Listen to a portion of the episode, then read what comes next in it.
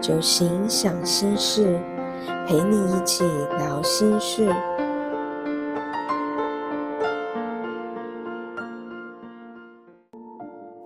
从生活中自我疗愈，大家晚安，最近好吗？我是小蒲，流传千年的天堂疗法，弥漫在生活中的香气艺术。许多科学研究也纷纷的证明了，香气与大脑、与情绪是有非常直接的关联的。而在瑜伽的体系当中，更传承着这样子的说法：香气加上手印，合成天堂疗法。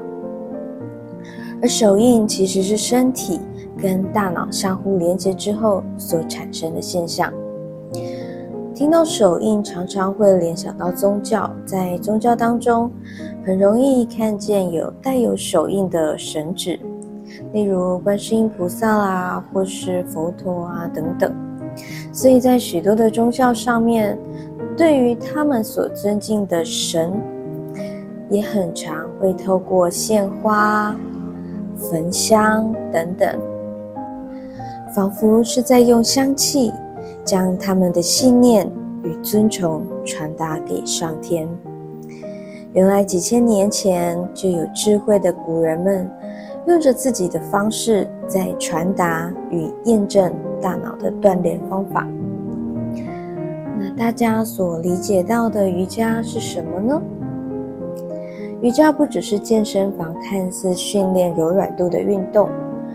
九型人格也不只是字面上探讨九种人性，他们的共通点都是在锻炼身心灵的弹性。大家体验过这样的天堂疗法吗？香气、瑜伽、九型，看似是三个不同的领域，但某程度上来说，他们的共同目标都在于大脑的运动，而且用各种层次。诉说着，解释着，从生活中自我疗愈是与生俱来的能力。很常聊天的时候，有人会问小蒲：“英做的是什么样的工作啊？”那起初我会很直接的回答是芳疗，但很多数的时候会得到相同的提问：“那是在按摩吗？还是在卖精油？”这下一时半刻反而有点难解释的清楚。后来干脆回答：“哦，在经营身心灵的课程，好像就比较似懂非懂，但至少不会再提出更多的问题。”然而，芳疗究竟是有怎么样的魔力，让现代的人们可以轻而易举的就可以使用这上千年来的天堂疗法呢？大家有没有仔细感受过香气进入到身体之后所产生的激荡跟感动呢？小蒲的芳疗初体验是在一堂嗅吸非常多种品种的玫瑰精油的课堂上，到现在我还没有办法忘记当下的那个体验。大马士革玫瑰是上课后的第一支精油。而第一次休息的时候，只觉得很激动，心跳加速。原本想说应该是因为没睡饱，然后早餐喝了太多茶类，所以会有一些心悸的反应。休息一下，在心悸缓解之后，再休息一次，竟然又重复了原本看似有点心悸的状况，又再一次。再一次，当下大概试了四到五次，每一次的反应都是如此。当时我觉得有点难以置信。后来老师要我们感受看看有没有出现怎么样的画面。我在平息情绪之后，缓缓的闭上眼睛，再一次尝试休息。我只觉得被温暖的拥抱了，仿佛是一个大大的花仙子，张开它的翅膀花瓣，拥抱着正坐在教室的自己，没有理由的眼眶渐渐的湿润了。到现在我都还觉得很难以相信，但也还无法忘怀当下所感受到的拥抱。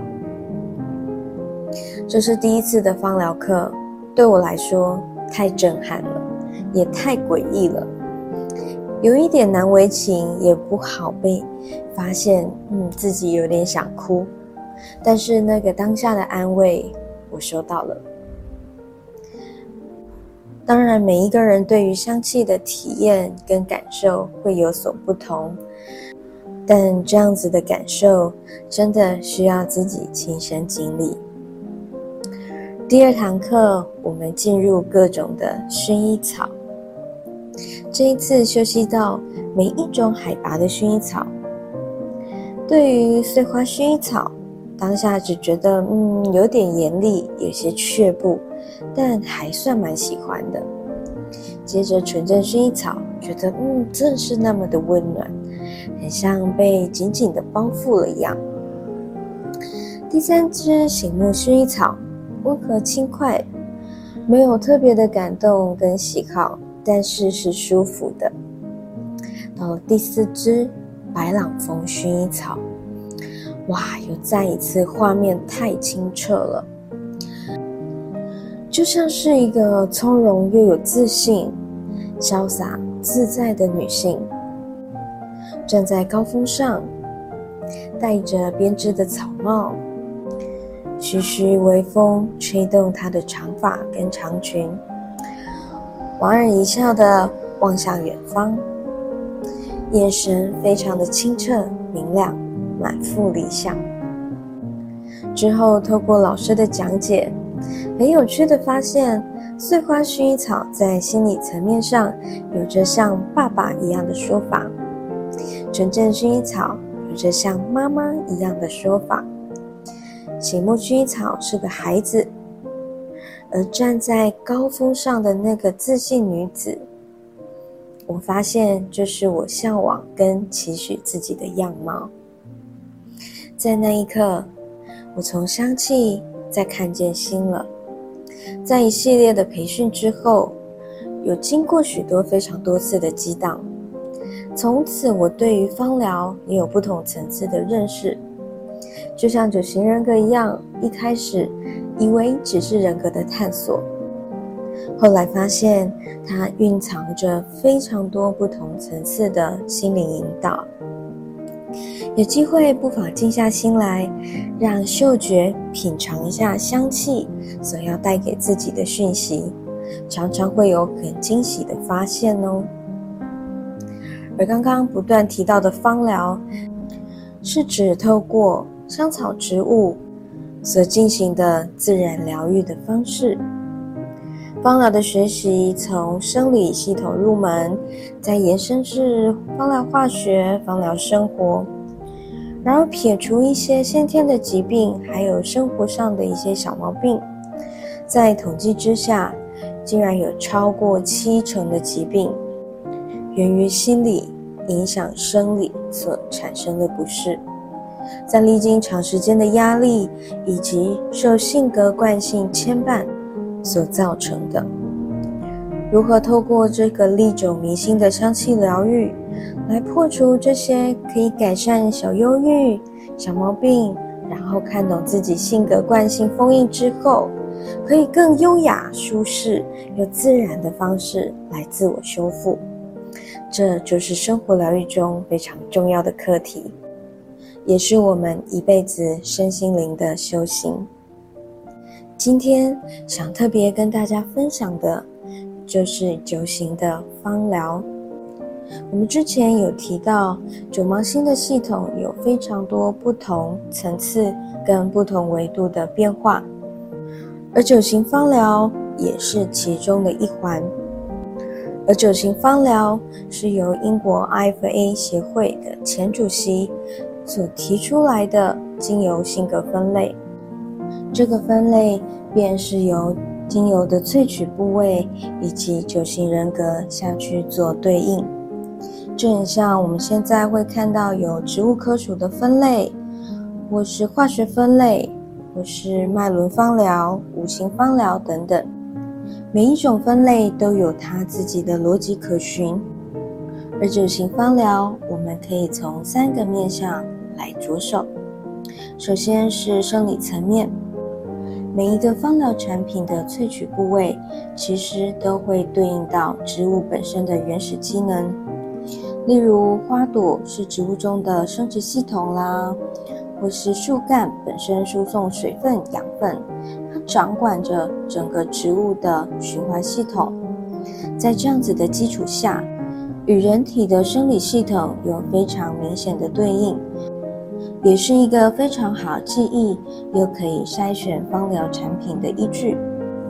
第二个层面在心理层面，九型芳疗所对应到的，便是我们九种人格情绪讯息的解读与提醒。第三个层次，则是来到九芒星的心灵引导。九芒星很大的特色在于它记载着。性格成长与凋零的走向，结合成长走向的芳香能量，来为我们的生活疗愈加分与引导。还记得我们上一集所提到的三个能量中心吗？我们就来看看觉醒芳疗与三个能量中心之间的对应方式。首先是行为中心。也就是我们的第八型、第九型跟第一型，对应着身体的本能，关乎于生存的根本之道。第八型木质型，它掌管着植物整体的循环、水分、养分的输送，支撑着植物体的中心。它是强而有力的支撑着整个植物。而第九型根部型是植物的根本。它与大地结合，负责吸收养分跟水分。它最希望的就是稳稳的抓住大地，安稳的在土里扎根。第一型树脂型，它是我们植物的自我修复系统，受伤的时候会分泌汁液来自我疗伤，就像是我们的第一型，看见错误。会想要立即修正来改正一样。第二个部分是情感中心，是我们第二型、第三型跟第四型，对应到我们内心的情感本心与爱的价值。第二型的亚草型，它的萃取部位有可能是整株的枝叶，或是与花共同萃取，或是花朵叶片。都有可能。那它主要的特色在于有入药点所使用，就像是第二型不断的对外付出，希望可以疗愈别人。第三型花朵型最主要的工作就是授粉传承，当然它多数是植物中最耀眼、最想吸引人目光的存在。就像是第三型希望自己光彩夺目的状态。第四型种子型，种子在土底下等待发芽，它对外面的世界总是充满着未知，它自己与土壤相伴，期待突破土面，却又担心不被理解。第三个部分是我们的思维中心，也就是第五、第六、第七型。思考与寻找着未来的内心引导与支持。第五型叶片型是光合作用进行气体交换最主要的地方，它有着叶脉的经络，实事求是的让气体一进一出。第六型果实型，果实是植物开花结果之后的最后一站，成群结队的。希望自己香甜饱满，在这之前，他也非常的担心会不会有虫蛀，或是各种无法预测的伤害。第七型香料型，它是果实跟种子延伸的分类，通常具有温暖、鼓舞的香气，而扑鼻的香料就像是第七型活跃、勇于冒险的样子。以上是九型人格与芳疗之间简单的对应介绍。我们之后再跟大家做更多不一样的分享。你有属于自己的香气吗？一起体验香气带给我们的讯息吧。祝你有个美好的夜晚。我是小蒲，九型想心事，我们下次见。